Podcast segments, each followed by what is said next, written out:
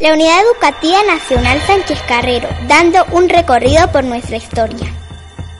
El 12 de octubre se establece como el Día de la Resistencia Indígena, una fecha que muy bien merece un análisis histórico y de conciencia a la luz de los pueblos originarios. De igual manera, nos preguntamos lo siguiente, Siolis, ¿por qué hablamos de resistencia indígena?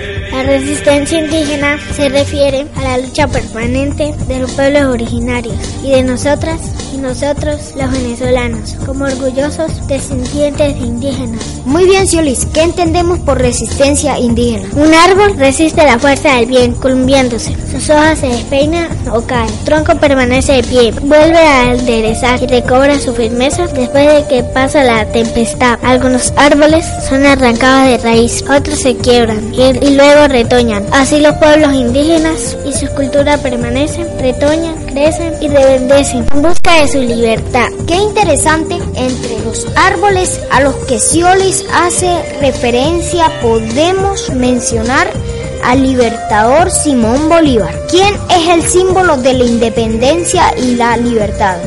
Al igual que Huaycaipuro, es el símbolo del liderazgo colectivo, ayer y hoy, de la resistencia indígena. Por esta causa, con el presidente Hugo Chávez Frías, llevamos a Huaycaipuro al Panteón Nacional el 8 de diciembre del 2002.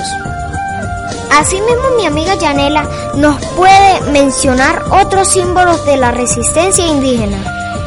Bueno, Nelson, Apacuana simboliza a la mujer indígena en la resistencia y emancipación. Apacuana reposa en su gloria eterna en el Panteón Nacional junto con las negras Hipólita y Matea desde el 8 de marzo de 2017. Otro símbolo es Tupac Amaru. En 1780, nueve años antes de la Revolución Francesa, como hijo del sol o el Inca, se convierte en el símbolo de la resistencia indígena de América junto a su mujer, Micaela Bastidas.